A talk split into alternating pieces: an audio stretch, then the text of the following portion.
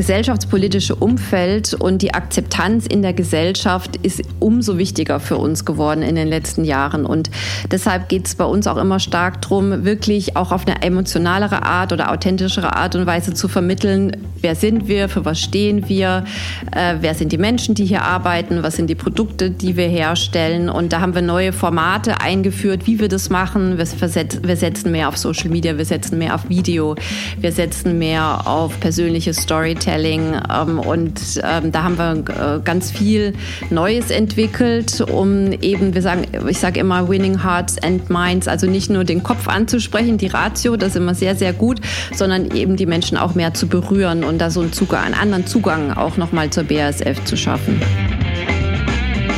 Servus zusammen und herzlich willkommen bei 7 Meilen Marken, eine Entdeckungsreise durch die wunderbare Welt der deutschen Marken. Maßgeschneiderte Marken, jung oder alt, berühmt oder weniger bekannt, die im übertragenen Sinne genau wie die mythologischen Siebenmeilenstiefel dem Träger ermöglichen, sieben Meilen in einem einzigen Schritt zu bewältigen. Ich spreche mit den Experten, die diese deutschen Marken lenken, um zu erfahren, wie sie ihre Marken, ihr wertvollstes immateriales Kapital entwickeln und managen. Mein heutiger Gast ist Head of Corporate Communications and Government Relations bei BASF. Das weltweit größte Chemieunternehmen wurde 1895 gegründet, hat einen Jahresumsatz von mehr als 78 Milliarden Euro und beschäftigt rund 110.000 Mitarbeitende. In der Unternehmenszentrale in Ludwigshafen allein arbeiten über 35.000 Menschen. Meine Interviewpartnerin studierte an den Universitäten in Mannheim und Waterloo in Kanada. Danach schrieb sie ihre Doktorarbeit an der Universität in Zürich und begann parallel als Beraterin bei einer Brand Identity Agentur in Zürich. Auch wenn sie sich eine Karriere in Journalismus oder in der Lehre zunächst vorstellen konnte, überwog dann doch das Interesse für die Wirtschaft. So folgte 2003 die erste von zwei sechs-plus-jährigen Anstellungen bei Roche, bevor sie nach Singapur zog und für Hill Knowlton Strategies Kunden im Bereich Healthcare beriet.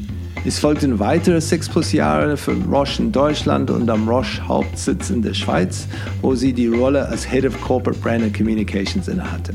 2020 wechselte sie schließlich zu BASF.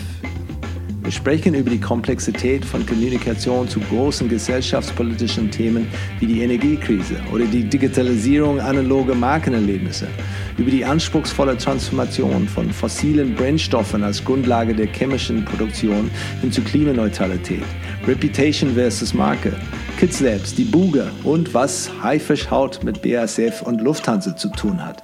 Herzlich willkommen, Dr. Nina Schwab-Hautzinger. Ja, Nina, wir sind ähm, nicht weit von, von Mannheim jetzt in, in Ludwigshafen. Du hast teilweise studiert in, in, Mannheim auch. Bist du in Mannheim aufgewachsen oder wo kommst du ursprünglich her?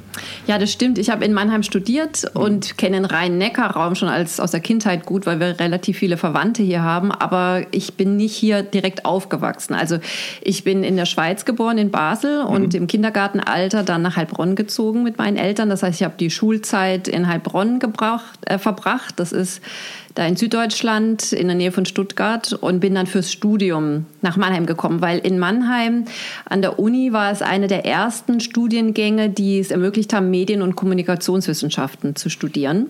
Zwar damals noch im Nebenfach, aber immerhin als eigenes Fach und das hat mich so nach Mannheim gezogen. Das fand ich toll. War, war das ein neuer Studiengang? Oder das war damals recht ja. neu, ja. Ich glaube, ich war das zweite Jahr, mhm. äh, das diesen Studiengang dann begonnen hat. Und, und Basel, da kommen wir auch später dazu, Basel ist auch lang, ganz lang da in Basel, auch bei, bei Roche unterwegs. Ähm, wie war es da irgendwie der, diese, diese Verbindung zwischen Deutschland und, und der Schweiz? Ist es dann etwas, wo du sagst, ja, es ist klar vergleichbar oder ist genau das Gleiche, ähm, andere, andere Hute oder wie siehst du das inzwischen? Also in meiner persönlichen Biografie war es so, dass ich immer zu beiden Ländern eine enge mhm. Bindung hatte. Also zur Schweiz eben dadurch, dass ich dort auf die Welt gekommen bin, die ersten Lebensjahre dort verbracht habe. Und obwohl ich noch sehr klein war, als wir wieder nach Deutschland gezogen bin, äh, hatten wir immer wieder regelmäßig Kontakt äh, zu Schweizer Freunden meiner Eltern beispielsweise oder waren in den Ferien dort. Also für mich war das emotional immer so eine Verbindung. Und ähm, bevor ich dann in die Schweiz gezogen bin, ähm, nach Ende meines Studiums, Studiums für die Promotion habe ich das gar nicht so stark differenziert. Aber äh, jetzt, nachdem ich sehr viel Erfahrung habe, äh, in beiden Ländern gelebt und gearbeitet zu haben, sind es schon unterschiedliche Kulturen. Und das schätze ich auch sehr. Also bei mir zieht sich das wirklich durchs ganze Privatleben und auch durchs berufliche Leben. Also privat dadurch, dass mein Mann Schweizer ist, äh, wir direkt an der Grenze zu Deutschland wohnen. Das heißt, unsere Freizeit, unser Freundeskreis, unsere Verwandtschaft ist total gemischt ähm, mit Menschen aus der Schweiz und Menschen aus Deutschland und beruflich natürlich auch, dadurch, dass ich viel in der Schweiz äh, stationiert gearbeitet habe, aber auch viele Jahre in Deutschland gearbeitet habe und jetzt eben auch wieder in Deutschland bin. Und die erste Marke, die du in Erinnerung hast, das war so eine schweizerische Marke oder deutsche Marke oder ist es dann ein bisschen ja, sowohl sowohl ist es, äh, es auch? Also ich glaube, so dieses Bewusstsein, das zu trennen, kam wahrscheinlich erst später. Ich könnte es jetzt gar nicht sagen. Aber sozialisiert, äh, sagen wir mal, ab dem Alter, wo man dann mehr auch realisiert, dass es Marken gibt oder dass man bestimmte Marken auch äh, toll findet oder sich daran orientiert, war dann sicherlich eher in Deutschland, weil ich dann einfach schon älter war. Ja, die, die schweizerische Nationalmarke ist natürlich dann viel präsenter in der Schweiz, als es die deutsche Nationalmarke ist, wenn man hier ist, wenn es geht um Fahne und nationale Symbolik und so. Das sieht man eher häufiger in, äh, in Switzerland. Das, das stimmt. Also das ist natürlich auch ein, ein Riesenasset des Landes, diese Marke Schweiz und ähm, ja, viele Produkte, viele Unternehmen äh, identifizieren sich natürlich damit und äh, von daher ist es sehr, sehr, sehr präsent, das stimmt. Und da du diese, diese Themen äh, Coms verfolgt hast, kann ich davon ausgehen, dass Deutsch der stärkste ähm, Fach war in der Schule oder dann auch dein Lieblings, äh, Lieblingsfach oder, oder nicht so? Doch, das war tatsächlich so. Also ich war sehr gut in Deutsch, ich habe sehr, sehr gern gemacht mhm. und ähm, habe eigentlich das Studium begonnen mit dem Wunsch, Journalistin zu werden, wie glaube ich so viele, die dann hinterher in, in die Kommunikation gehen und äh, hatte da auch ein bisschen schon so als, als Schülerin das eine oder andere geschrieben, mal für die Schülerzeitung oder das eine oder andere für eine Lokalzeitung und habe dann aber relativ schnell im Studium durch das erste Praktikum, das ich hier in Mannheim äh, gemacht hatte, bei damals bei ABB in der Unternehmenskommunikation gemerkt, dass mir das total Spaß macht, Freude macht. Also das, das war so mein Ding. Und seitdem bin ich so auch dabei geblieben. Mir war es schon immer wichtig, auch während des Studiums so diese Brücke zur Praxis zu haben. Ich habe mich da beispielsweise engagiert bei einem, äh, bei einem Verein für Studierende der Geistes- und Sozialwissenschaften, diesen Praxisbezug herzustellen. Das heißt, ich habe ziemlich viel in den Semesterferien auch in Unternehmen gearbeitet, immer in der Unternehmens Kommunikation. Und von daher war das schon ziemlich früh äh, dann so meine Leidenschaft, wo ich gemerkt habe, das liegt mir. Mir hat das gefallen, dass man Menschen erreichen kann, dass man Ideen vermitteln kann, dass man gemeinsam was bewegen kann. Und so bin ich dann dabei geblieben. War, war es am Anfang von, von deinem Studium so dargestellt, hey Lizini, du machst einen Studiengang und dann hast du eine Chance, du kannst links, links gehen oder rechts gehen, irgendwie in Journalismus oder, oder Wirtschaft. Ähm, war das so dargestellt oder, oder nicht so präsent oder hast du das nicht so, so mitbekommen oder war einfach, es interessiert mich nicht, weil sowieso will Journalisten werden, was dann?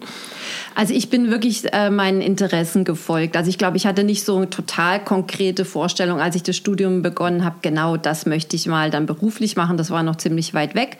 Aber ich bin meinen Neigungen gefolgt. Und für mich war das auf jeden Fall ein Flair für Sprache, für Texte, mit Texten arbeiten, Interesse auch an, an sozialwissenschaftlichen Themen. Deshalb habe ich so einen kombinierten Studiengang gemacht Medien- und Kommunikationswissenschaften, Soziologie und Germanistik. Das war damals noch unter dem Magisterstudiengang so eine Möglichkeit, diese drei Fächer zu kombinieren. Und ich fand, das hat sich auch toll ergänzt, äh, weil man gerade in Mannheim auch in der Germanistik oder auch in der Soziologie ähm, Kurse belegen konnte, die auch wieder einen kommunikationswissenschaftlichen Bezug hatten.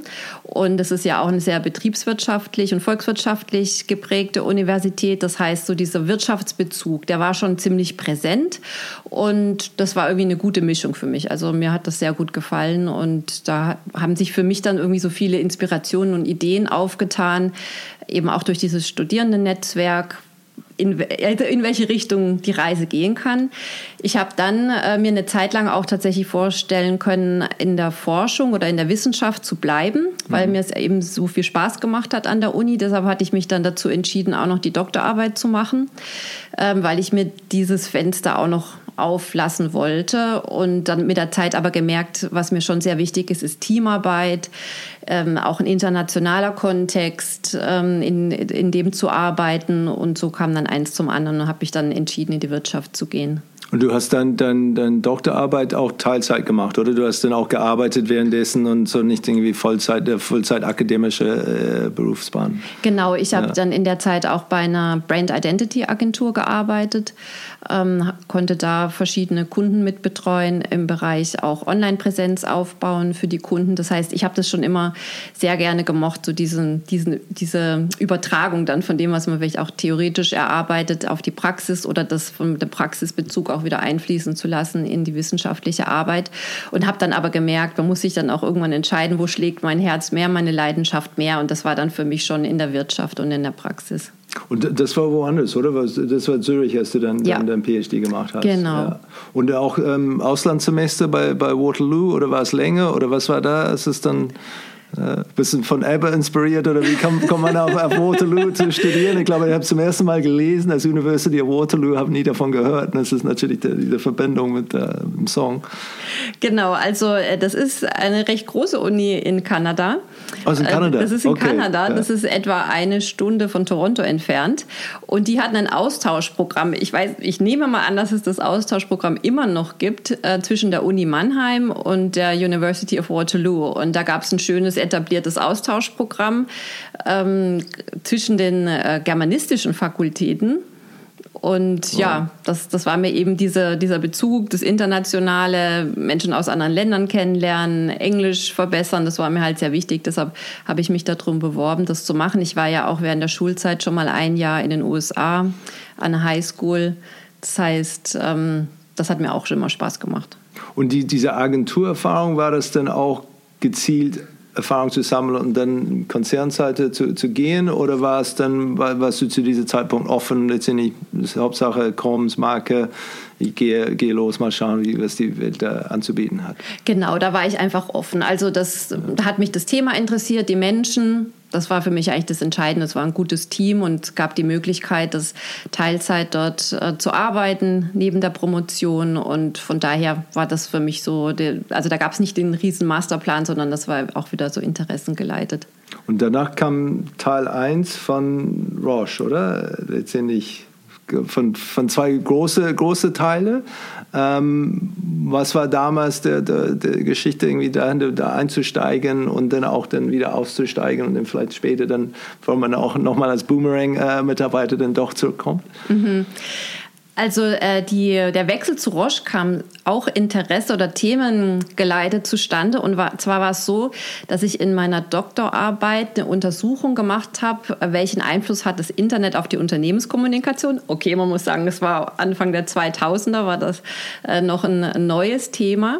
Und ich habe das dann auch anhand einer Branchenstudie untersucht. Und zwar an der Pharmabranche Schweiz. Also ich habe eine empirische Erhebung gemacht ähm, äh, bei Pharmaunternehmen Unternehmen in der Schweiz und habe das so in dem Bereich Gesundheitskommunikation ähm, theoretisch verankert. Ja, also zum Beispiel, welche Veränderungen in der Rolle zwischen Patient und Arzt ergeben sich durch Zugang zu viel mehr Wissen für die Patienten. Das kann man sich heute ja, 23 Jahre ja gar nicht mehr vorstellen, ja. dass es mal so ja. anders war. Aber zu dem Zeitpunkt war es wirklich etwas Neues, ja, dass man als ähm, ja als Patient, Patientin Zugang hatte zu so viel Wissen. Es kamen die ganzen Patientenblogs, ähm, Selbsthilfegruppen, die online gegangen sind. Also da hat sich ganz, ganz viel getan. Das fand ich super spannend. Und deshalb habe ich äh, mich dann auf diese Branche fokussiert und auf dieses Thema. Ja, und dadurch hatte ich natürlich den Pharmabezug. Also ich habe keinen mhm. naturwissenschaftlichen Hintergrund, sondern ich kam so aus dem aus der Healthcare Communication raus und hatte dann einfach gesehen, dass es bei Roche äh, eine Möglichkeit gab, in der Produktkommunikation einzusteigen, habe mich beworben, habe die Stelle bekommen und das war dann im Marketing verantwortlich für Product Public Relations. Also das heißt, wir haben so äh, für interne und externe Zielgruppen zu einzelnen Medikamenten Kommunikationsprogramme entwickelt. Und was da toll war, es war im globalen Marketing. Das heißt, es war wirklich in einem globalen Team. Man hat was gemeinsam entwickelt mit Märkten, mit Kollegen aus unterschiedlichen Ländern, was dann äh, global adaptiert umgesetzt wurde ähm, konnte reisen, Kollegen in unterschiedlichen, an unterschiedlichen Standorten besuchen und habe einen sehr, sehr guten Einblick bekommen ins Pharma-Business.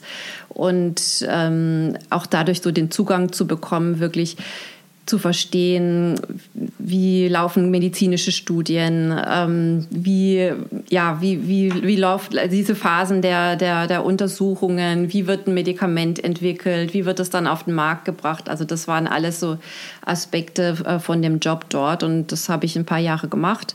Fand ich auch sehr spannend und bin dann innerhalb von Roche habe ich ja noch andere Stationen gemacht, bin dann auf die Corporate-Seite gewechselt als Mediensprecherin. Und ähm wie viel Swissness gab es dann bei, bei Roche? Weil viele Unternehmen, die auch trotz ihrer International Aktivitäten und so weiter sind trotzdem sehr regional, manchmal im Kopf. Ähm, wie war es da? War es dann irgendwie ein International Player und war Englisch überall gesprochen oder war es dann ja nicht auch, wenn man in die äh, Schweizerdeutsch könnte, war es dann schon, schon nachteilhaft oder wie war es? Also in, in dem globalen Marketing war es sehr, sehr international. Also meine Rolle hieß auch International Communications Manager und das habe ich auch so erlebt, dass die Team war, Teams waren extrem international besetzt. Also da waren wirklich aus allen Ländern äh, Kolleginnen und Kollegen dabei. Und ähm, ich glaube, was Roche auszeichnet, ist, dass es schon so eine Heimat oder eine Kultur gibt, die sicherlich stark auch schweizerisch geprägt ist, dass es aber sich schon sehr früh sehr geöffnet hat, dadurch, dass man die besten Talente aus der ganzen Welt ähm, anziehen wollte und Wissenschaft natürlich auch sehr international ist und es ein sehr wissenschaftsbasiertes Unternehmen ist. Von daher gibt es schon so eine ja, vielleicht so ein Geist, äh, der auch schweizerisch geprägt ist und auf jeden Fall Wurzeln des Unternehmens, die stark in der Schweiz verankert sind. Aber so im Day-to-Day, -Day, im Daily Business war es sehr international, also insbesondere in der Marketingrolle.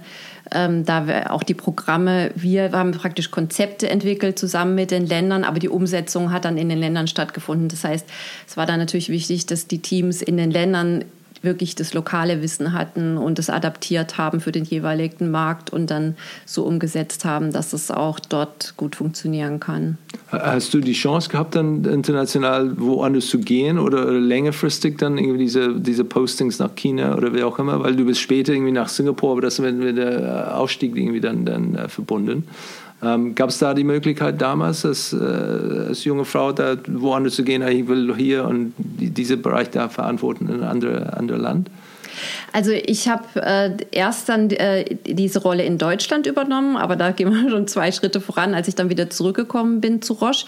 Das war jetzt also keine längeren Postings. Ich weiß noch, ich hatte mal am Anfang einen längeren Aufenthalt in England. Ähm, da sitzen natürlich auch sehr viele von den globalen Healthcare-PR-Agenturen. Ähm, das war sicherlich sehr gut am Anfang, um dazu zu lernen und ähm, ja einfach viel Wissen aufzusaugen und, und äh, aus England rauszuarbeiten. Die Chance hatte ich mal.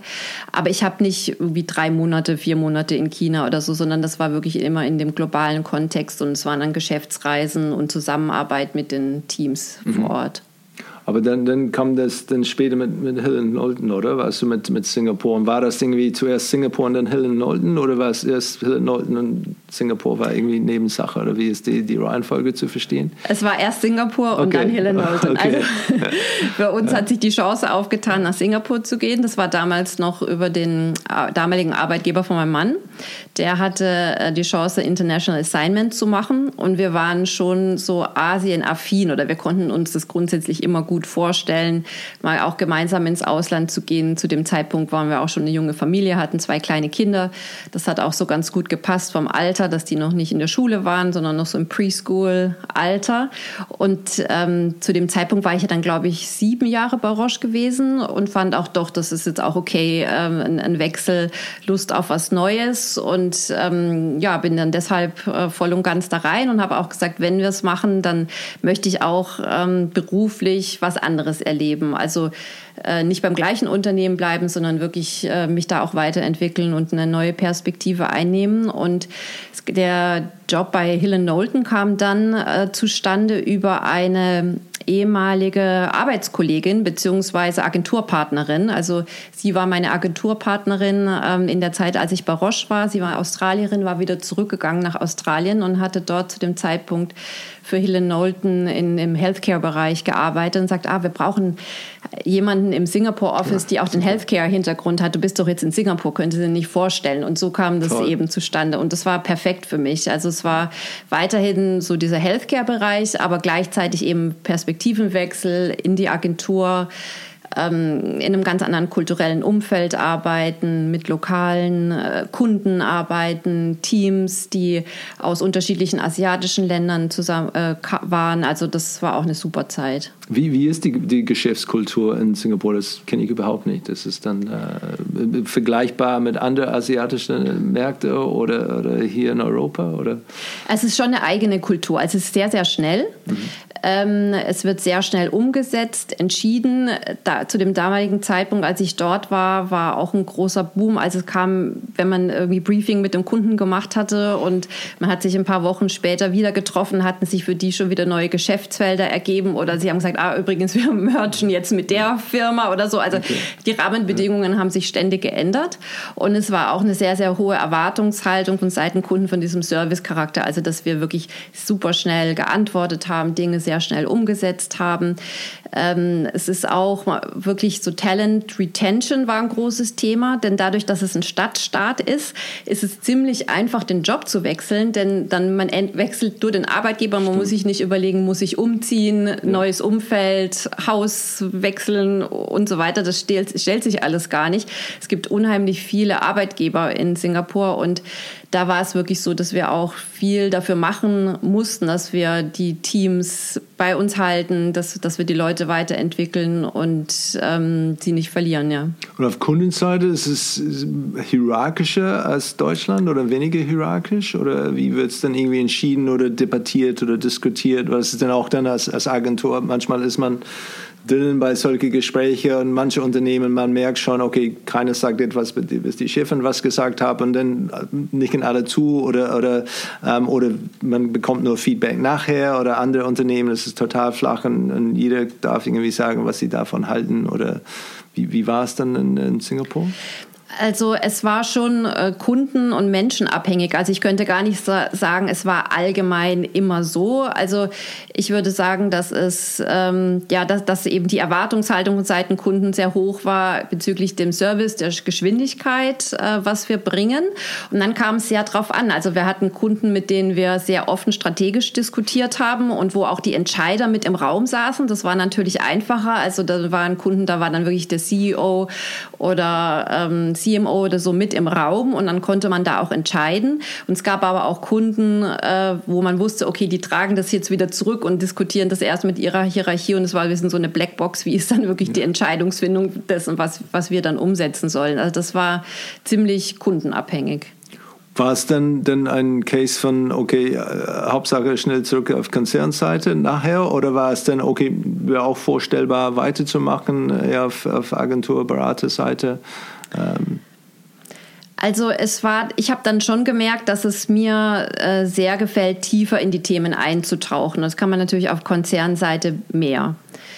Äh, von daher äh, kam da auch wieder so beides zusammen, dass es einerseits schon, ich gemerkt habe, das ist eher meine Stärke oder meine Neigung, so längerfristig und tiefer Themen äh, zu betreuen und Themen weiterzuentwickeln. Und andererseits kam einfach die Möglichkeit auch wieder auf bei Roche, ähm, als, als wir wieder zurückgezogen waren, ähm, dass, ja, dass sich einfach auch wieder ein Fenster aufgetan hat und, und ehemalige Kollegen mich angesprochen haben. Und so kam dann irgendwie eins zum anderen. Und ähm, für mich ist immer wichtig, wer sind die Menschen, mit denen ich zusammenarbeite, was ist das Thema und dann überlege ich weniger, ist es jetzt Agentur, ist es Konzern, sondern mich muss die Aufgabe sehr reizen und ähm, das hat sich irgendwie richtig angefühlt, dass das, ja, dass da noch viele spannende Themen bei Roche gab. Vielleicht lass uns dann von, von die Aufgabe hier von, äh, bei, bei BASF zu, zu reden. Was war damals die, die Briefing, als du da eingestiegen bist? Da, 2020, äh, die Welt sah schon anders aus. Ähm, erste Corona-Welle war schon, schon durch, das hatten wir dann irgendwie hinter uns. Ähm, aber du hast wahrscheinlich Gespräche gehabt während dieser, dieser, heiß, äh, dieser erste heiße Phase. Ähm, wie war damals die, de, dein Erlebnis und, und was waren die Erwartungen damals, als du eingestiegen bist? Mhm. Also das Erlebnis war sehr positiv. Deshalb äh, bin ich dann auch hier, weil ich gemerkt habe, äh, schon in den ersten Gesprächen, das sind interessante Menschen, offene Menschen, die auch was bewegen möchten und äh, wo man auch mit Kommunikation viel unterstützen oder Positives mitbewirken kann. Und für mich war die große Reiz, diese Reise hin zu Klimaneutralität vom größten Chemieunternehmen der Welt, kommunikativ und auch in Government Relations Aktivitäten mitbegleiten zu dürfen. Weil ich davon überzeugt bin, dass wir so einen großen positiven Impact haben, wenn wir das schaffen und auch ähm, man sieht, wie man Technologien umstellen kann, Prozesse umstellen kann, äh, Produkte mit äh, wenig CO2-Fußabdruck oder gar keinen CO2-Fußabdruck entwickeln kann, dann hat das eine unheimlich positive Auswirkung Auswirkungen auf die Welt. Und das war wirklich das, was mich gereizt hat. Und der Auftrag war sicherlich, diese Transformation kommunikativ mit zu begleiten, mit zu gestalten, den verschiedenen Zielgruppen nahezubringen, die Kommunikation auch nach vorne zu bringen, ähm, so dass sie frisch, ansprechend, nahbar ist, dass wir wirklich mit unseren Themen die, die Menschen erreichen, intern wie extern. Und da haben wir natürlich wahnsinnig viele Initiativen und Belege und Proofpoints. Und ähm, mir gefällt auch, dass es ein Thema ist, das wissenschaftsbasiert ist. Das war sicherlich auch eine Parallele dann zur Pharmawelt, aus der ich kam, die ja stark äh, wissenschaftsfokussiert ist, ähm, zu sagen, okay, es ist nicht mal Medizin, es ist Chemie. Und äh, wie können wir da Produkte entwickeln, die einen Mehrwert stiften für die Kunden, für die Welt? Äh, für die Endkonsumenten. Und ja, das hat mich dann äh, begeistert und habe gesagt, okay, das, das mache ich. Ist, ist es einfacher als, als Pharma, äh, als Thema? Ist es dann, ja, oder ist es dann schwer zu vergleichen? Ist es also es ist letztlich dann doch schwer zu vergleichen, denn ähm, wir stellen natürlich ganz andere Produkte her. Also wir haben, wir sind B2B-Unternehmen, wir haben eine unheimliche Palette an Produkten ähm, von Kunststoffen zu Pflanzenschutzmitteln. Also es ist äh, schon etwas anderes. Ich glaube, was es aber verbindet, ist eben dieser Kern, dass es letztlich auf Forschung beruht, auf Innovation beruht. Und ich finde eben auch, dass es eben auch was Positives bewirken kann, wenn man gute Produkte da äh, zur Verfügung stellt. Die, diese Transformation war es schon im, im, Gang, war es schon okay oder okay, es kommuniziert, hier ist das Ziel und wie wir dorthin kommen, das müssen wir noch definieren und herausfinden oder wie weit war der schon da, da, damit unterwegs? Also die Transformation war schon im Gang und hat dann aber so die nächste Stufe gezündet, ein paar Monate nachdem ich in der Rolle begonnen habe, weil wir dann die neuen äh, verschärften oder ja, höher gesetzten Klimaziele der BASF kommuniziert haben, eben äh, bis 2050 klimaneutral zu sein. Und ähm, das war dann so die nächste Stufe. Und da kam dann ein unheimliches Momentum auf mit Pilotprojekten, äh, neuen. Wir haben jetzt eine Einheit beispielsweise, die heißt Net Zero Accelerator, etwa 80 Kolleginnen und Kollegen, die nur dafür da sind, eben diese Reise hin zu Klimaneutralität zu beschleunigen. Und wo man einfach gemerkt hat, wir haben da wirklich einen, einen Plan, einen soliden, realistischen und ambitionierten Plan, den wir jetzt umsetzen, wo wir rangehen. Und das ist natürlich super für die Kommunikation, weil wir ähm, sehr, sehr viele Belege haben, sehr viel Substanz da ist, äh, anhand derer man ähm, erläutern kann, was wir da machen. Und äh, wir versuchen das eben viel über Storytelling, indem wir Kolleginnen und Kollegen ins Zentrum stellen, die an den Themen arbeiten, indem wir auch so eine emotionale Verbindung herstellen mit dem Thema und ähm, auch den Nutzen unserer Produkte aufzeigen, da über die Bildsprache arbeiten, über die Tonalität. Und das war irgendwie so eine riesige Spielwiese, ähm, ja, mit der man gestalten konnte. Ist es dann eine, eine andere Stil geworden, der, der Art und Weise, wie man kommuniziert und dann vielleicht mehr von, von vor allem als, als B2B-Unternehmen und, und, äh, und, und, Chemie, dass man eher von, von Endprodukte und Vorteile spricht? War das dann eine irgendwann eine, eine Wechselweg von dieser, okay, das ist, was wir tun. Wissen, wir, wir, wir machen diese Dinge und wir verkaufen die da an diese Unternehmen und sie machen Sachen daraus. Aber letztendlich, das ist ihr Bier, unser Fokus ist, was wir hier tun. Gab es dann eine, eine große Änderung im, im, Art und Stil von, von Kommunikation?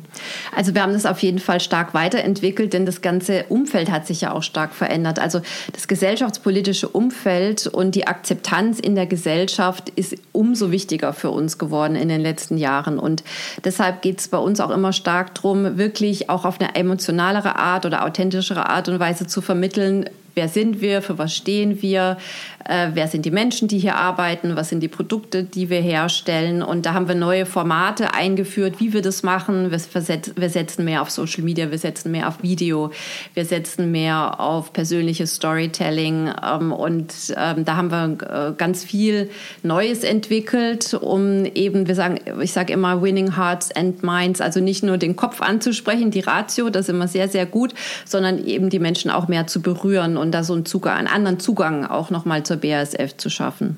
Und das ähm, äh, vor allem der Standort hier Ludwigshafen mit fast 40.000 Mitarbeiter, glaube ich, dann äh, vor Ort oder so. Das ist dann auch dann eine gewaltige Gruppe von, von Leuten. Wenn sie dann on board sind und dahinter stehen, äh, dann kann man schon was bewegen, oder? Genau, wobei uns natürlich ganz, ganz wichtig ist, dass wir global ausgerichtet mhm. sind und wir wirklich unsere Rolle auch global leben und global sehen. Das stimmt, der Standort in Ludwigshafen ist sehr, sehr groß. Es ist wirklich wie eine eigene Stadt und dadurch ja, hat das auch eine eigene Kultur und auch das ist auch eine Stärke. Aber gleichzeitig ist es auch immer sehr wichtig zu bedenken, die BASF ist nicht nur in Ludwigshafen, wir sind weltweit vertreten.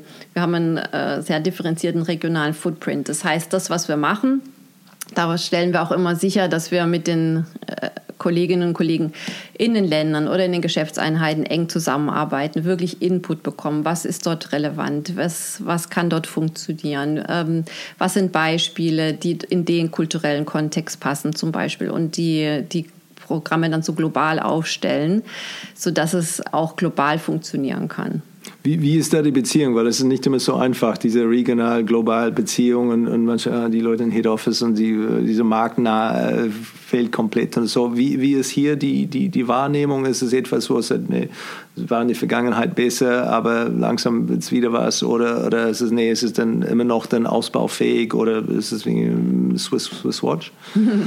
Also uns ist es ganz wichtig, wirklich in einem Netzwerk zu arbeiten. Das heißt, worauf wir jetzt sehr ähm, Wert legen in unserer Transformation Journey, wie wir es nennen, wie wir uns als Community weiterentwickeln, ist, dass wir wirklich die Kolleginnen und Kollegen mitnehmen. Dass es auf keinen Fall so ist, das Headquarters sitzt hier im Elfenbeinturm und schickt eine Mail raus und sagt, okay, Knopfdruck, okay, das muss jetzt irgendwie alles gemacht werden. Das funktioniert sowieso nicht und es macht auch keinen Spaß, äh, so zu arbeiten. Das heißt, wir versuchen wirklich und machen machen das auch, so crossfunktionale Teams aufzustellen, wo wir ähm, Kollegen mit reinnehmen, die Experten sind für entweder eine bestimmte Geschäftseinheit oder für eine Region oder für ein Land und dann sehr engen Austausch haben. Also wir haben unterschiedlichste Formate. Wir haben so ein Corporate Communications Forum, wo wir mit den regionalen und ähm, Kommunikationsleitern, mit den Leitern der größten Länder eng zusammenarbeiten. Wir haben ein Strategic Steering Forum, wo wir sicherstellen, dass wir auch diese Integration mit Government Relations auf dem strategischen Level ganz eng leben. Und dann haben wir natürlich lauter ähm, Spezialcommunities, zum Beispiel Sustainability Sustainability Communications. Das ist ja für uns ein Kernelement unserer Arbeit, ist diese Positionierung im Bereich Nachhaltigkeit. Und da gehen wir auch neue Wege, weil da experimentieren wir auch. Also äh, wir versuchen immer Wege zu finden, wie sind wir möglichst effektiv, wie sind wir möglichst kreativ, wie verlieren wir uns nicht in Abstimmungsschleifen äh, und zu stark in, in der Hierarchie und probieren dann neue Dinge aus. Dass wir zum Beispiel sagen, okay, es gibt so ein Kernteam, die wirklich letztlich ähm, verantwortlich sind und das Ganze auch freigeben und die holen sich Input ein von bestimmten anderen Stakeholdern, die müssen aber nicht auch noch jedes Komma mit freigeben und so. Also so versuchen wir so neue Wege zu finden, dass es eben nicht einfach die Hierarchie rauf und runter geht und man unheimlich viel Zeit verliert oder dass es auch nicht unbedingt so wertstiftend ist, sondern wir versuchen die Leute zusammenzuholen, die wirklich inhaltlich daran arbeiten, egal jetzt äh, unabhängig davon, auf welchem Level sie genau eingestuft sind und so auch so ein Spirit äh, zu kreieren, äh, dass man einfach auch Spaß hat, an diesen Projekten zu arbeiten und eigene Ideen mit einzubringen und es so insgesamt voranzutreiben. Wie viele Leute seid in der Comms-Funktion international? Also global sind wir etwa 600 Kolleginnen und Kollegen, die im Bereich Kommunikation arbeiten. Das ist Kommunikation und Advocacy. Und wie oft sieht ihr euch? Das ist dann, äh, gibt es einmal im Jahr den großen Austausch oder, oder mehrmals irgendwie regionalartig und äh, du musst oder darfst irgendwie zu, zu alle dorthin oder wie, wie ist das? Also wir haben sehr regelmäßige Formate, wie wir uns sozusagen in unterschiedlichen Konstellationen sehen. Mhm. Äh, wir haben beispielsweise viermal im Jahr äh, ein virtuelles Event für die gesamte Community. Wir haben aber auch dazwischen ähm, ja sozusagen wie in Teil in, in Teil-Communities ähm, äh, sehr viele sehr viele äh, Plattformen, wo wir uns äh, treffen, sei es halt über digitale Kollaborationstools, Video oder da, wo es geht, auch persönlich. Jetzt persönlich war natürlich äh, für mich sehr speziell mit dem Einstieg während der Pandemie. Du hast es schon angesprochen. Also ich habe im November 2020 in der Rolle begonnen und es war wirklich dieser erste Tag. In Deutschland hieß es ja der sogenannte Wellenbrecher-Lockdown, wo es wieder ganz ein strenger Lockdown okay. eingeführt wurde. Ja. Das heißt, ich war in der Woche vorher hier hier in Ludwigshafen so ein bisschen Administratives vorzubereiten. Es war jetzt nicht ganz voll, aber ich habe schon so ein paar Menschen gesehen, sage ich mal, auf dem Areal. Die Kantine war noch offen beispielsweise. Und dann äh, kam ich an meinem ersten Arbeitstag und es war wirklich niemand in den, in den Verwaltungsgebäuden, niemand zu sehen. Meine Sekretärin kam, mein Chef habe ich gesehen, aber ansonsten war das immer sehr überschaubar. Kantine war zu und so weiter. Das heißt, wir haben komplett auf Video gesetzt. Ähm, es war am Anfang nicht möglich für mich zu reisen. Aber es hat auch gut funktioniert. Also ich finde, mit Video kann man auch eine Nähe herstellen. Man muss es natürlich sehr bewusst einplanen. Es ist, man muss es sehr ähm, ja, nachhalten und natürlich als die, die neu reinkommt, sehr initiativ sein. Aber das hat gut funktioniert. Und umso schöner war es dann, nach ja, einem Jahr im Grunde, wenn man dann endlich äh, die Kolleginnen und Kollegen auch persönlich gesehen hat. Das ist dann immer, war dann immer eine große Freude. Und jetzt haben wir natürlich so eine Hybrid-Situation, dass man zum Teil remote arbeitet und zum Teil in Präsenz. Aber die meisten Kollegen schon persönlich kennengelernt ja, ja, haben inzwischen. Das ist dann, naja, das war schon eine, eine schwierige, schwierige Zeit. Ja. Ähm, und gibt es denn, denn ähm, äh, Länder oder, oder Regionen, wo man sagt, okay, da kommen immer, die sind immer top letztendlich. Das ist dann kommen immer die, die kreativste Kampagnen oder die beste Ideen oder Sachen. Oder es ist dann eher, wo es dann relativ top-down äh, funktioniert, äh, irgendwie das global funktioniert und so weiter, wird dann irgendwie angepasst und da äh, lokal outgerollt oder, oder wie, wie arbeitet ihr?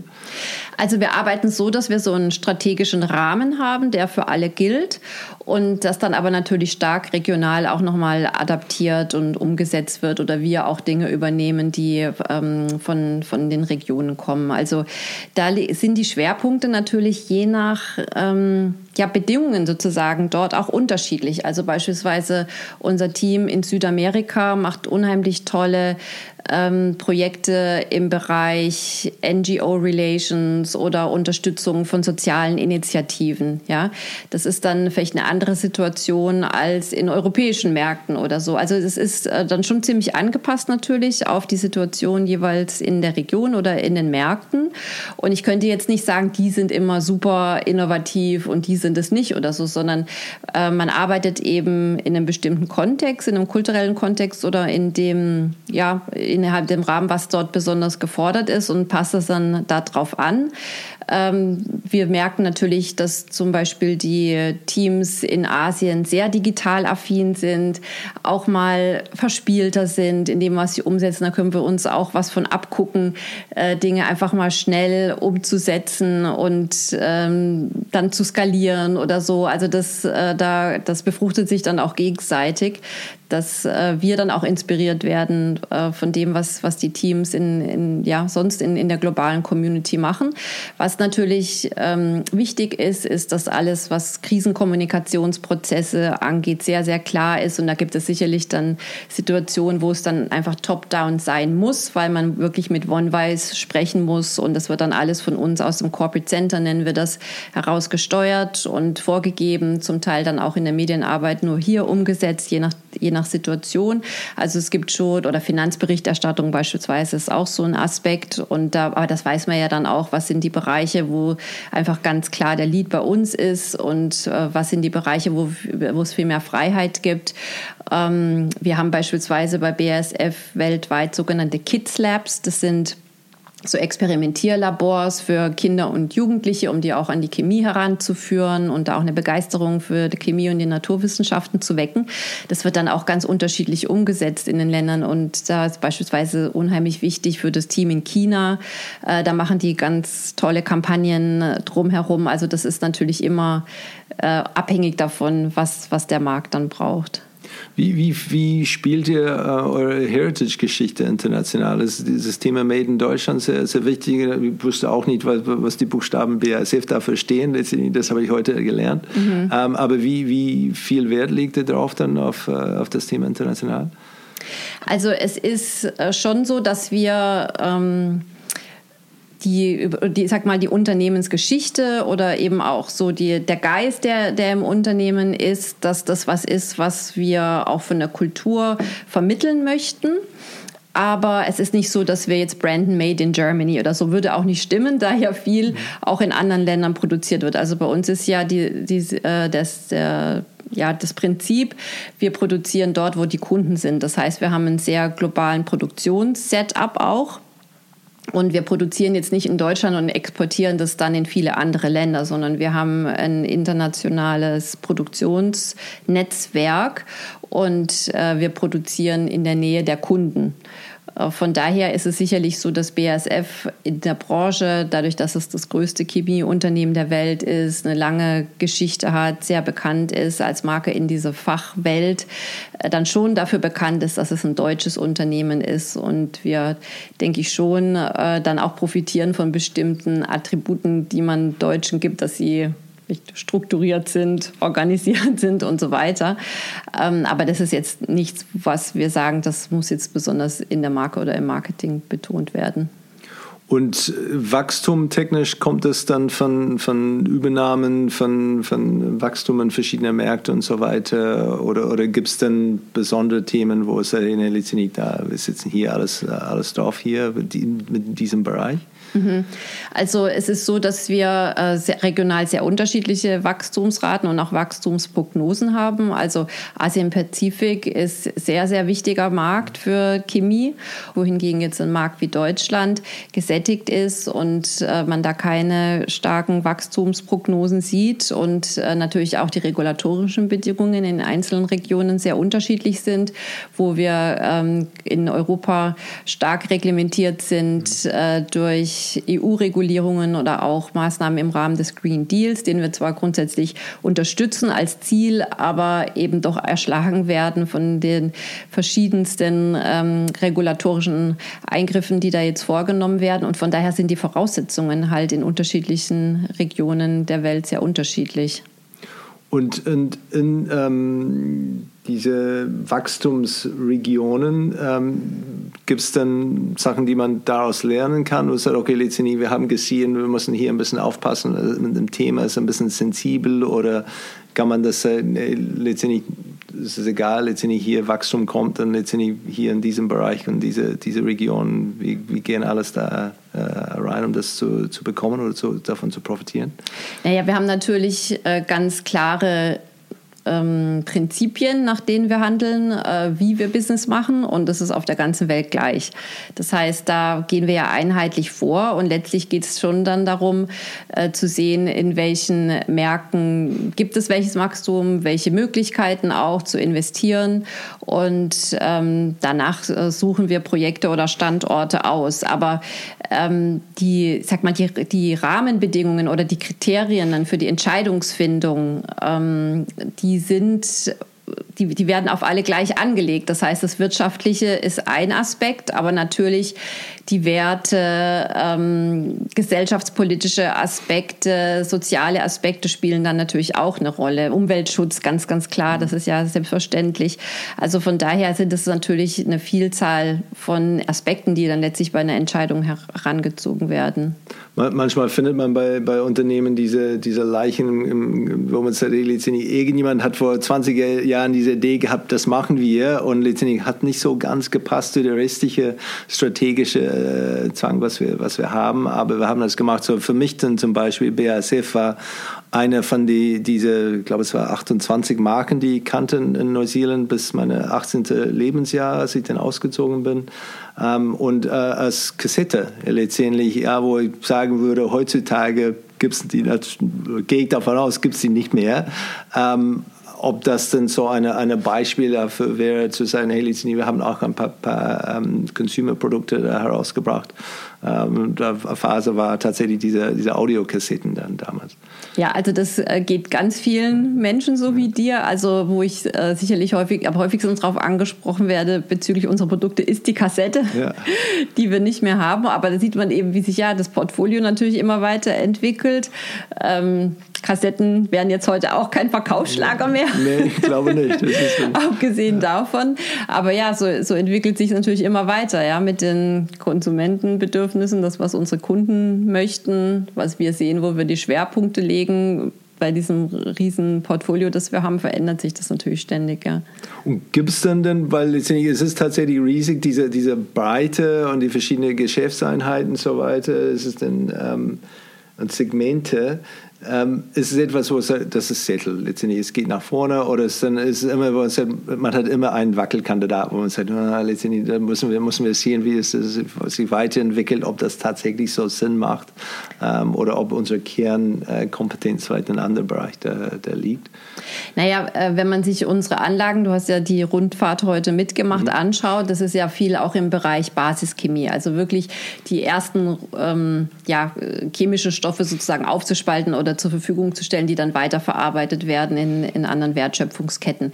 Das ist natürlich so ein Kern von uns. Da mag es sein, dass man mal das eine Produkt dann runterfährt, weil der Bedarf nicht mehr mhm. so da ist oder man entwickelt was anderes weiter. Aber ich glaube, dass man jetzt sagen würde, nein, das brauchen wir jetzt irgendwie gar nicht mehr, äh, das, das äh, wird nicht diskutiert. Also es ist innerhalb des bestehenden Portfolios passt man an. Ähm, dann gibt es natürlich äh, Bereiche, die auch nicht ganz so stark in dieses Verbundsystem integriert sind, wo es vielleicht eher noch diskutiert wird, aber das ist ein ständiges, das ist eigentlich ständig in der Weiterentwicklung. Also wenn man sich anschaut, ja, Geschäftsfelder kommen dazu. Jetzt beispielsweise ist für uns ein wichtiges Geschäftsfeld Batteriematerialien für Elektroautos. Bis vor wenigen Jahren hat man ja auch noch nicht so auf Elektroautos gesetzt. Das heißt, das war noch gar nicht äh, so ein Wachstumsgebiet. Also so ist es einfach kontinuierlich geht es weiter und man schaut, welche, wo die Kundenbedürfnisse sind, wo welches Marktpotenzial ist und äh, wo man dann investiert und wo man auch findet, das passt zu unserer Kompetenz oder das passt in unser Portfolio rein. Wo, wo, passt ihr äh, wo schaut ihr hin, dann, wenn es geht um Markenführung und, und Vorbilder? Was ist dann, welche Marken habt ihr, wo ihr sagt, boah, schau mal, die machen das super, wenn wir nur so irgendwie konsequent oder äh, klug oder äh, mutig oder sein können wie, wie denen? Wer, wer ist das? Habt ihr ein, ein, ein, Vorbild? Also was wir schon machen, ist, dass wir uns natürlich benchmarken, dass wir ständig Input von außen reinholen. Ich kann jetzt nicht ein Unternehmen nennen, wo ich sage, ah, genau, wir wollen jetzt sein wie Unternehmen X und und, und streben alles an. Was wir eher haben, ist, dass wir äh, uns unterschiedliche Inspirationen und Ambitionen holen und, und breiter schauen. Äh, wir schauen einerseits innerhalb der Branche, was äh, machen Wettbewerber, wir schauen aber auch außerhalb der Branche, was machen Unternehmen vielleicht von einer vergleichbaren Größe beispielsweise und ähm, ja, fragen auch viel ab, äh, wie sind, wie ist unsere Reputation in der breiteren oder informierten Öffentlichkeit, ähm, gucken, was sind Entwicklungen beim Interesse bei, bei unseren Zielgruppen, um halt ständig uns daran auch zu messen und ähm, ja, unsere eigene Arbeit dann weiterzuentwickeln. Uns ist es ganz wichtig, dass wir ständig diesen Feedback-Loop haben, um zu verstehen, kommt das an, was wir machen, wie kann man es noch besser machen, was hat funktioniert, was hat nicht funktioniert. Gibt es eine andere äh, gesellschaftliche Wahrnehmung von, von Chemieunternehmen inzwischen? Ist es dann vielleicht durch Corona als, als etwas, wo es sagt, okay, ja, Chemie und alles, was irgendwie mit Wissenschaft zu tun äh, gibt, kann uns vielleicht helfen oder, oder ist es eher positive gesehen, vielleicht das in der Vergangenheit? Ist das etwas, was du wahr, wahrgenommen hast? Also da hat sich sehr, sehr viel getan in den letzten drei, vier Jahren. Da gab es zwei Zäsuren. Also das eine ist Corona, die Corona-Pandemie, ein viel größeres Interesse an naturwissenschaftlichen Themen, auch ein größeres Verständnis für Beitrag von Forschung und Entwicklung zur Gesundheit oder letztlich auch zu, für Gesellschaften. Und da sieht man, wenn man äh, so Umfragen macht, wie, wie stehen sie gegenüber der chemisch-pharmazeutischen Industrie, Industrie, dass äh, die Zustimmung viel positiver und höher geworden ist. Also dass äh, viel mehr Menschen sagen, ja, die haben einen, einen, wichtigen Wertbeitrag für die Gesellschaft. Also da hat sich sicherlich äh, was verändert. Und dann ist natürlich die große Zäsur mit dem Krieg des Krieg, äh, mit dem Beginn des Kriegs in der Ukraine, 24. Februar letzten Jahres, äh, die dadurch ausgelöste Energiekrise, das ein viel, viel größeres Wissen und ähm, Awareness äh, für die energieintensiven Branchen und natürlich da auch die Chemiebranche da ist. Also überhaupt diese Zusammenhänge, wie energieintensiv ist ein Chemieunternehmen, wo kommt die Energie her, was ist es für eine unglaubliche Transformation hin, sich von den fossilen äh, Energieträgern zu lösen. Dieses Wissen ist natürlich enorm angestiegen durch die ganzen Diskussionen, die es seitdem gibt, ähm, Erhöhung der Energiekosten, Fragen, wie schafft man die äh, Transformation hin zu erneuerbaren Energien. Und als BASF stehen wir da wirklich im Zentrum von diesen Entwicklungen. Also das betrifft uns ganz, ganz stark. Das sehen wir auch an der öffentlichen Wahrnehmung. Öffentliche Interesse am Unternehmen ist extrem gestiegen dadurch. Ähm, wir haben sicherlich dadurch erreicht, oder nicht wie erreicht, sondern die Situation ist die, dass man jetzt mehr weiß über Chemiebranche, über einzelne Chemieunternehmen. So ein gewisses Grundverständnis kann man eher voraussetzen, als man das vielleicht äh, noch von zwei, drei Jahren voraussetzen konnte. Es bedingt aber auch, dass wir viel, viel mehr erklären, Kontexte aufzeigen, Zusammenhänge aufzeigen, zeigen, wie wir an Lösungen arbeiten. Also der, das Kommunikationsbedürfnis ist ja insgesamt schon während der Pandemie gestiegen, gerade intern, aber auch nach außen hin zu kommunizieren, wie geht das Unternehmen mit der Pandemie als Krise um. Und unmittelbar danach äh, jetzt für uns diese energiepolitischen Themen, ausgelöst durch den Krieg, ähm, haben eigentlich nochmal noch so ein nächstes Level ausgelöst. War, war Sympathie dabei von Anfang an dann die, die breite Öffentlichkeit oder war es etwas, wo es wir waren wirklich die Bösen dargestellt, weil wir so, so einen hohen Energiebedarf haben und letztendlich da müssen wir zuerst raus aus dieser Ecke kommen oder war es okay, letztendlich wir verstehen, es ist ein großer Arbeitgeber, es ist ein wichtiger Player und klar brauchen sie viel Energie oder wie war es damals da mit, mit die, die, die Entwicklung?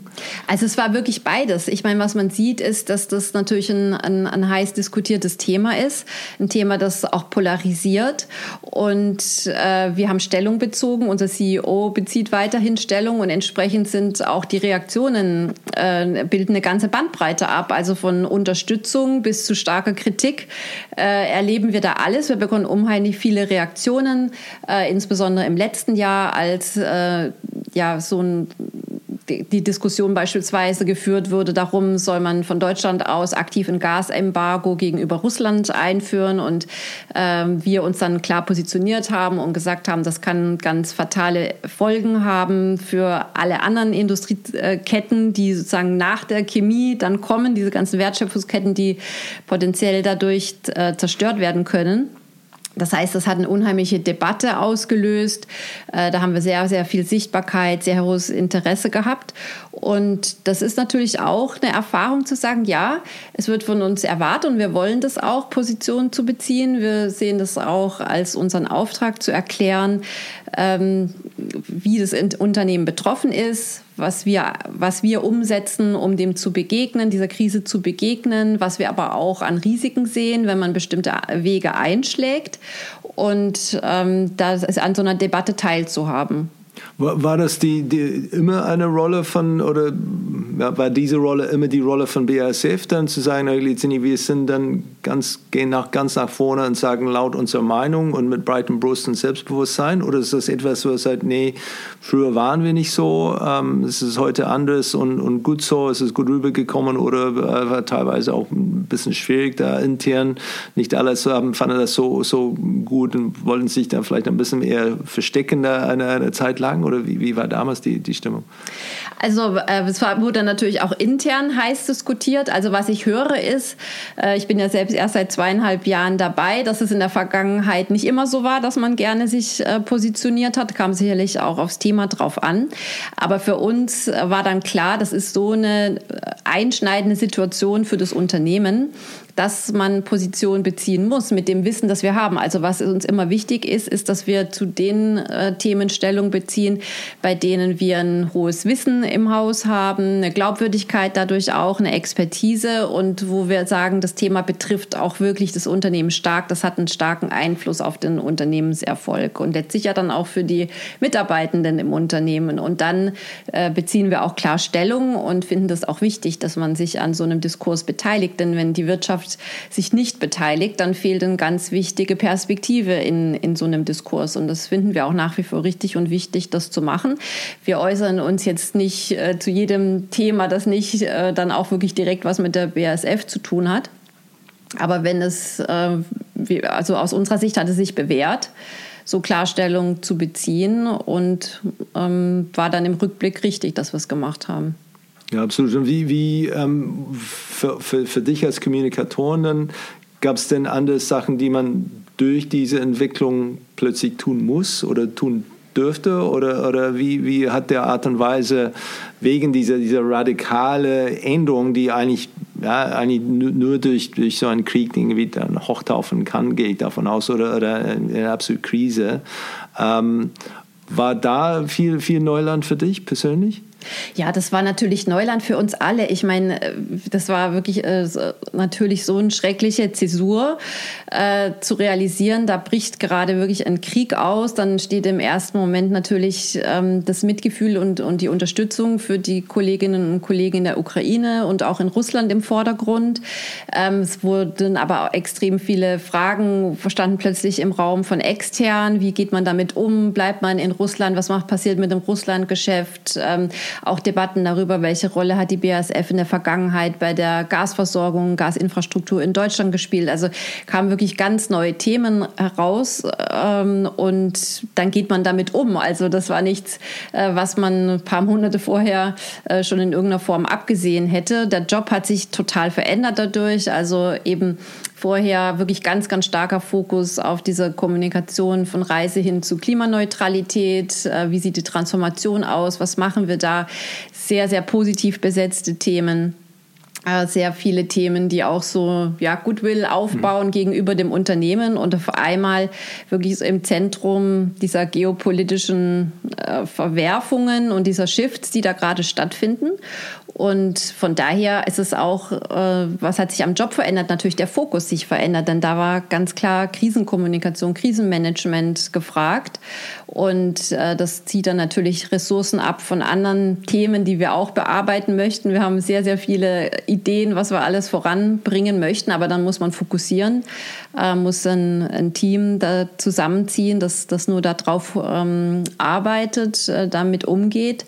Und ähm, wir haben jetzt sehr gute Strukturen gefunden, die recht flexibel sind, so dass wir dann natürlich trotzdem mit den anderen Themen auch weitermachen. Also gerade dieses Thema Nachhaltigkeit, Klimaneutralität, Umstellung auf erneuerbare Energien ist ja umso relevanter geworden, um erklären zu können, wie werden wir uns von fossilen Energien lösen, wie schaffen wir es uns von der Abhängigkeit von Gas zu lösen.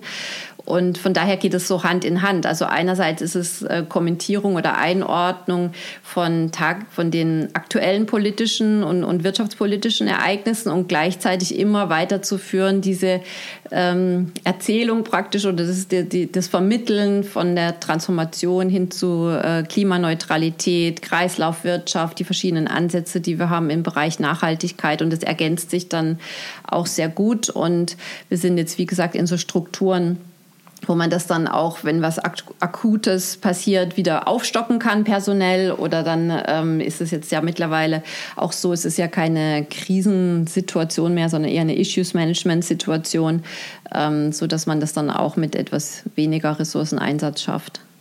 Das Thema Geopolitik ist dann nach wie vor wahnsinnig wichtig, dann ähm, im Vergleich zu, zu äh, vor der ukrainischen Invasion. Das ist dann geht davon aus. Ja. ja. also das hat jetzt wirklich einen ganz anderen Stellenwert nochmal bei uns bekommen. Also ähm, ich würde sagen, dass wir vorher auch schon politisch denkend waren und auch einen CEO haben, der ein politischer Kopf ist und äh, da auch kommentiert hat an der einen oder anderen Stelle. Aber jetzt hat es nochmal einen ganz anderen Stellenwert bekommen, einfach durch die Entwicklungen, die man sieht, die vermehrten Spannungen leider, die es gibt in der Welt, äh, die uns auch als Unternehmen dann betreffen. Und das hat eine ganz andere Bedeutung bekommen. Umso wichtiger oder vorteilhaft ist es, dass jetzt bei uns in der Abteilung Corporate Communications und Government Relations zusammen ist. Also wir arbeiten der sehr integriert. Also viele Teile der Unternehmenskommunikation sind auch politisch geworden. Mhm. Und da arbeiten wir ganz eng zusammen in übergreifenden Teams, um bestimmte Themen dann Hand in Hand zu bearbeiten. Und dann ist es eben einerseits im direkteren Austausch mit politischen Stakeholdern oder dann eben auch über die Medienarbeit, über die Social-Media-Arbeit und so weiter. Unter euch redet ihr dann von, von Brand bei solchen Sachen? Ist es ein Brand-Thema oder ein, ein äh, ja, wenn es geht um ja, Entscheidung, was macht man mit China? Ist es dann, bauen wir das weiter aus, letztendlich neutral, lassen sie irgendwie unten drehen oder wie auch immer? Ähm, ist das, oder redet ihr von, von Reputation oder, oder wie, wie ähm, ja, ähm, formalisiert ihr die Sache da intern, wenn, wenn man über Markenführung spricht? Also wir sprechen eher von Reputation. Ähm, das ist für uns sehr wichtig zu verstehen, wie ist die Reputation der Corporate Brand in verschiedenen Marken, äh, in verschiedenen Ländern oder bei verschiedenen Stakeholdern. Ähm, wir sprechen dann über die Marke eher, wenn es um die konkretere Umsetzung geht, um zu sagen, repräsentiert das die Marke oder ist die Bildsprache entspricht der Marke oder welche Experiences kann man anbieten mit der Marke.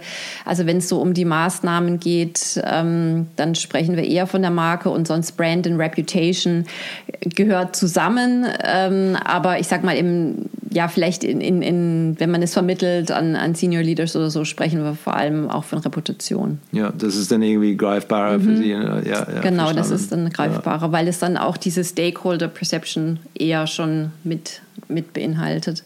Und sind andere Stakeholders wahrgenommen in der Vergangenheit? Ist es dann eher das, das Thema ähm, Employer Branding deutlich wichtiger geworden oder, oder eher diese interne äh, Stakeholders als, als vielleicht den Kunden oder, oder gab es da eine, eine Transformation oder einen Wandel?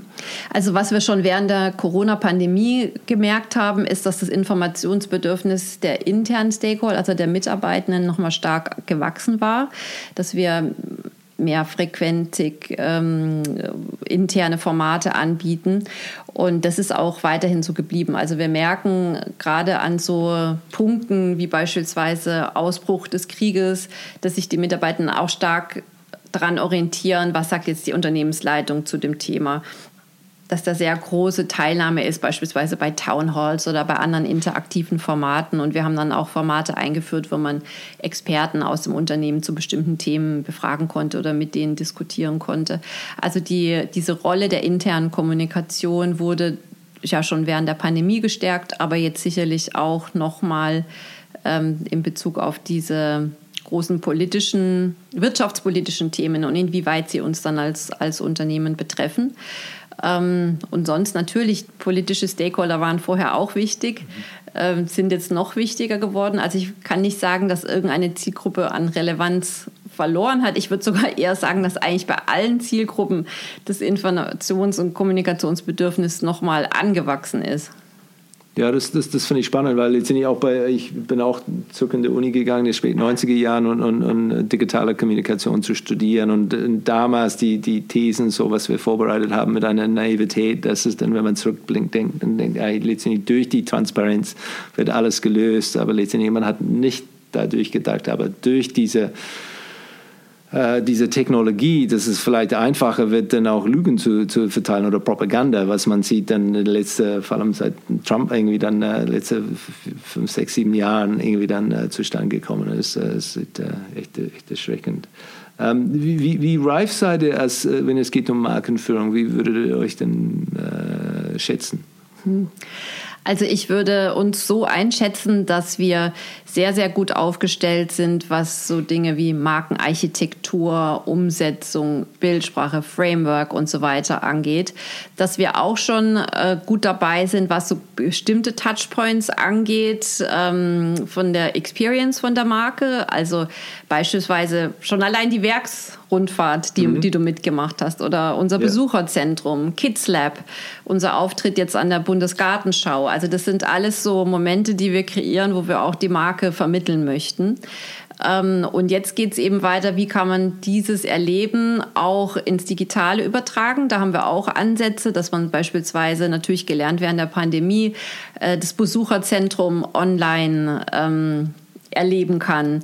Wir haben jetzt einen Pilot bei Onboarding für neue Mitarbeitende. Das findet auch in einer Region in Asien, die eben, wie gesagt, beim Digitalen sehr innovativ sind, statt, dass man guckt, wie kann man eigentlich so einen Onboarding-Tag oder Tage im Metaverse umsetzen. Also da gibt es unterschiedliche Initiativen und das ist sicherlich was, was ausbaufähig ist, äh, um zu sagen, wie können wir die, die Marke auch digital vermitteln in einer Erfahrung, die jetzt über die reine Bild- Sprache und, und Tonality und so weiter hinausgeht. Das ist so der nächste Schritt für uns. Gibt es denn eine Baustelle, wo es sagt, okay, das ist es der nächste 18 Monate, da freue ich mich, wenn das vorbei ist. Was ist die nächste, nächste Baustelle für dich? Wir wollen noch mal besser werden beim Employer Branding. Also wir haben jetzt eine Initiative aufgesetzt zusammen mit den Kollegen von HR, um da zu schauen, wo stehen wir jetzt, wo wollen wir hin. Das ist sicherlich ein, ein Schwerpunkt für die nächsten Monate, äh, wo wir das voranbringen möchten.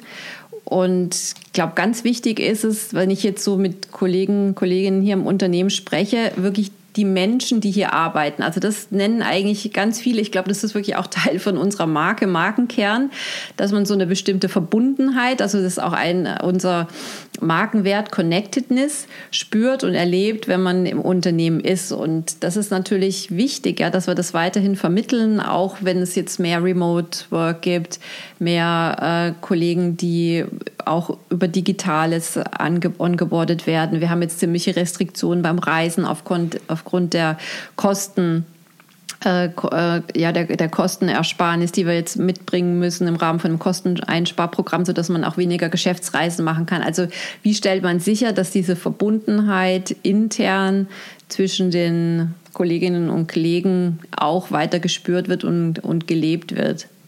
Wie ist es mit Arbeitgeberattraktivität? Ist es denn etwas, wo man sagt, wir bekommen nach wie vor die, die, die Leute, die wir, die wir brauchen und die Initiativbewerbungen sind nach wie vor im gesundheitlichen Zustand oder ist es etwas, wo so, boah, ähm, oder, oder das Thema Quiet Quitting, ist es denn, war das für, für euch ein Thema? Also wir haben definitiv auch den Fachkräftemangel, den man von vielen anderen hört, also dass wir viele Stellen haben, die lange unbesetzt sind. Äh, beispielsweise im Bereich Engineering oder auch im digitalen Bereich oder in der Produktion. Also da müssen wir schon was dafür tun, um die Leute zu uns, für uns zu gewinnen und anzuziehen. Ich glaube, wenn man sich schon innerhalb der Branche auskennt, hat äh, die BASF weiterhin einen sehr guten Ruf als Arbeitgeber innerhalb der Chemie. Aber wir, wir stehen ja auch im Wettbewerb mit anderen Branchen. Das heißt, es ist eigentlich kontinuierlich Arbeit, da dran zu bleiben und aufzuzeigen, was es für Konzepte gibt, warum BASF ein toller Arbeitgeber ist, was für Möglichkeiten hat und so weiter. Und ähm, das ist für uns ein großes Thema, ja.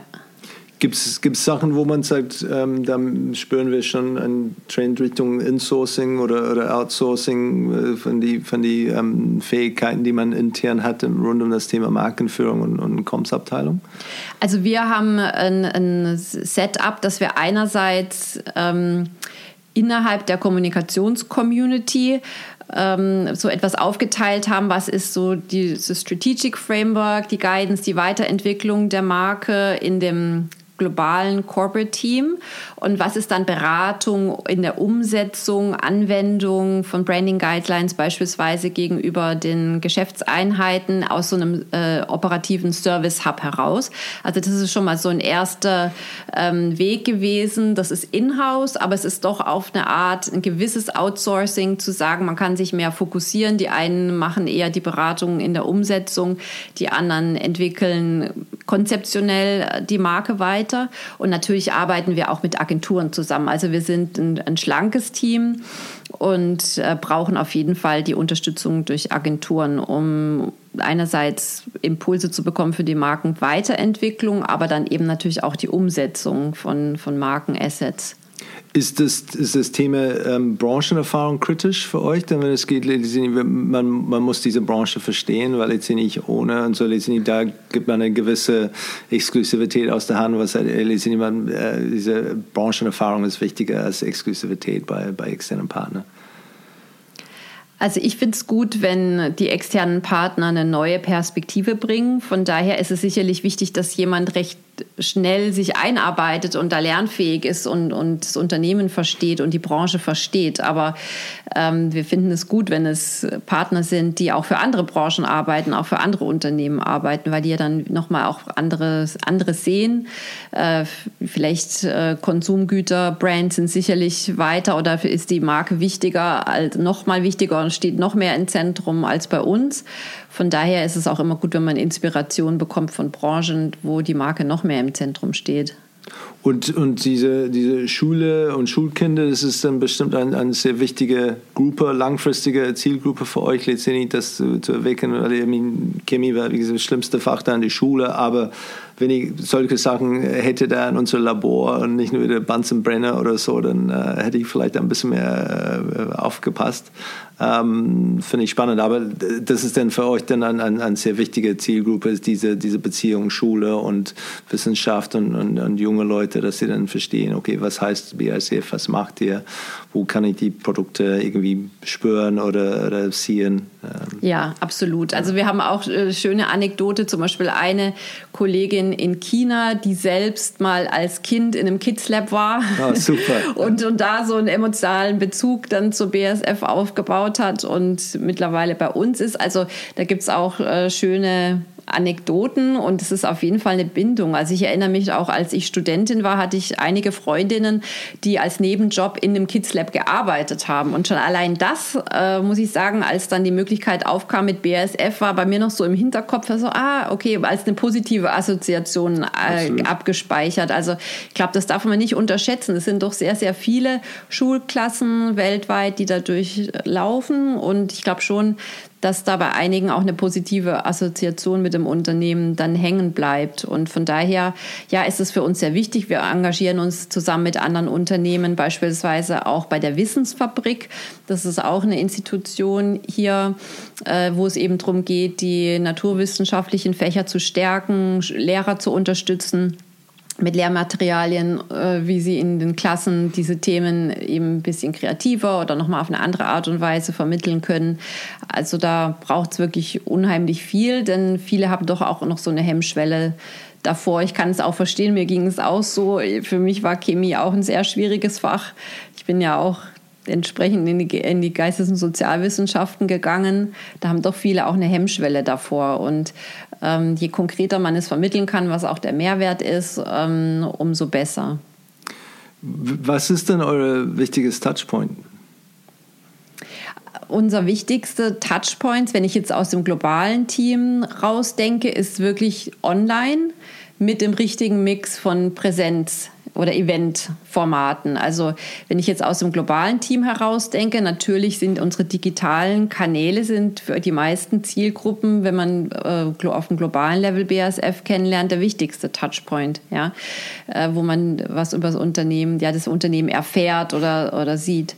Und dann braucht es aber auch diese Event- diese zwischenmenschlichen Touchpoints, wie beispielsweise jetzt der Auftritt bei der Bundesgartenschau oder die anderen Dinge, die wir, die wir schon erwähnt haben. Haben die BASF-Auftritte dann eine gewisse Flair oder sondern letztendlich so, ich, ich, muss nicht sehen oder hören, aber ich weiß schon, okay, das ist BASF. Ist es denn, wie, wie macht man das? Ist dann, oder, oder habt ihr sowas?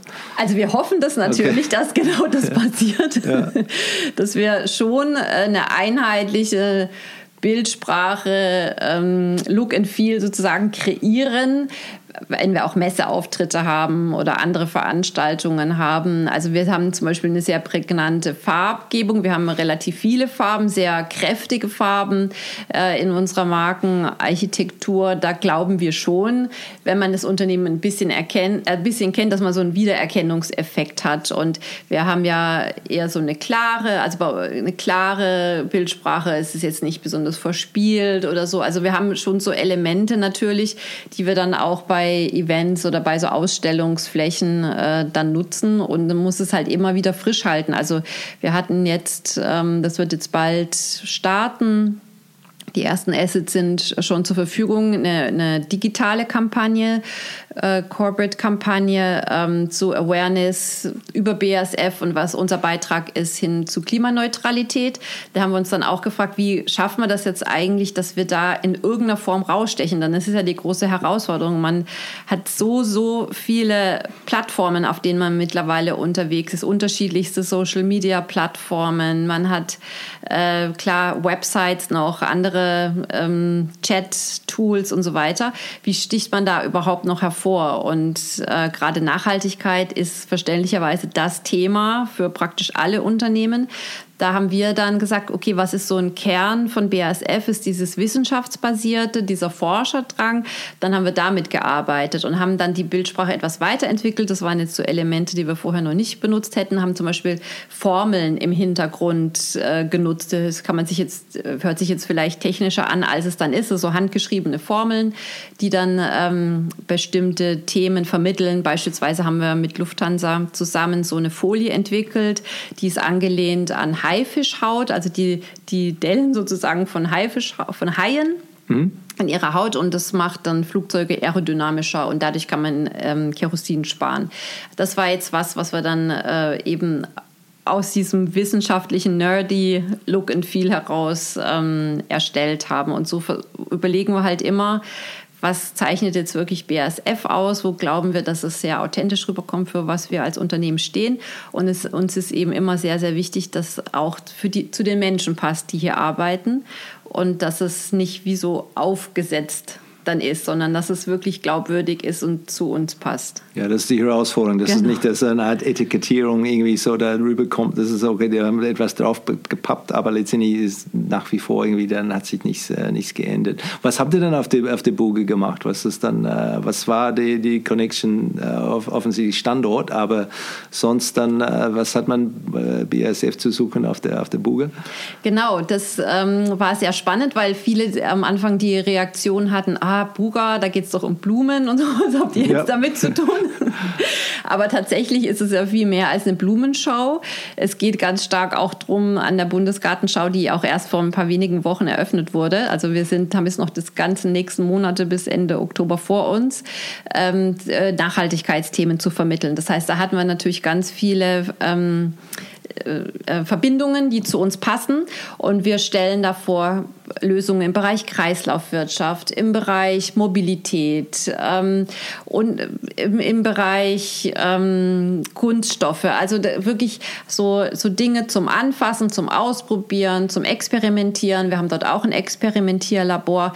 Dann haben wir natürlich den Bereich Agrobusiness bei uns, also Pflanzenschutzmittel und Saatgut. Wir haben dann auch äh, außen auf den Naturflächen haben wir dann Felder, wo man bestimmte Samensorten oder Pflanzensorten vorstellt, auch in äh, Zusammenarbeit mit einem äh, Hersteller von landwirtschaftlichen Fahrzeugen. Also das möglichst greifbar zu machen. Und äh, wir werden dort auch sehr viele Veranstaltungen durchführen. Also einerseits, dass man Kunden einlädt und dort Kundenevents durchführt, aber auch andere Veranstaltungen, eben dieses Programm für Familien und Kinder, so dass es möglichst greifbar ist. Also es ist fast wie ja über ein halbes Jahr lang so Zugang zu so einem Kids Lab und Besucherzentrum Super, ja. im Rahmen der Buga. Ja, ja Wahnsinn. Das ist dann, mhm. es kommt on top, mhm. sind dann solche, solche Sachen.